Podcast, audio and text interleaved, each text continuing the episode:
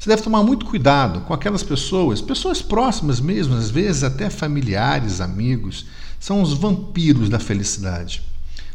Muitas vezes não fazem isso de caso pensado. É inconsciente. Quando eles vêm, eles já estão sugando todas as suas energias, sugando os seus sonhos, falando para você que isso não é possível, que você não consegue, que você ou você é, é, foi não estudou em colégios bons para poder passar numa num vestibular, numa, numa faculdade concorrida, ou porque você já não tem mais idade, que você está velho para fazer aquilo, ou porque você não tem isso, ou porque você não tem aquilo, porque você tem determinado tipo de limitação. Esquece isso, tudo é possível.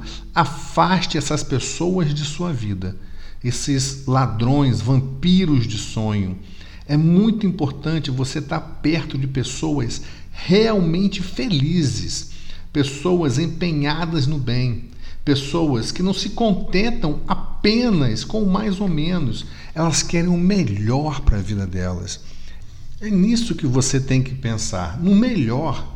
Não deixe de lutar pelos seus sonhos. Eu sei que tempos difíceis virão. Isso é normal para todo mundo, para mim, para você. Tempo difícil sempre vai vir, ele é cíclico. São momentos bons, momentos difíceis, momentos bons, momentos difíceis.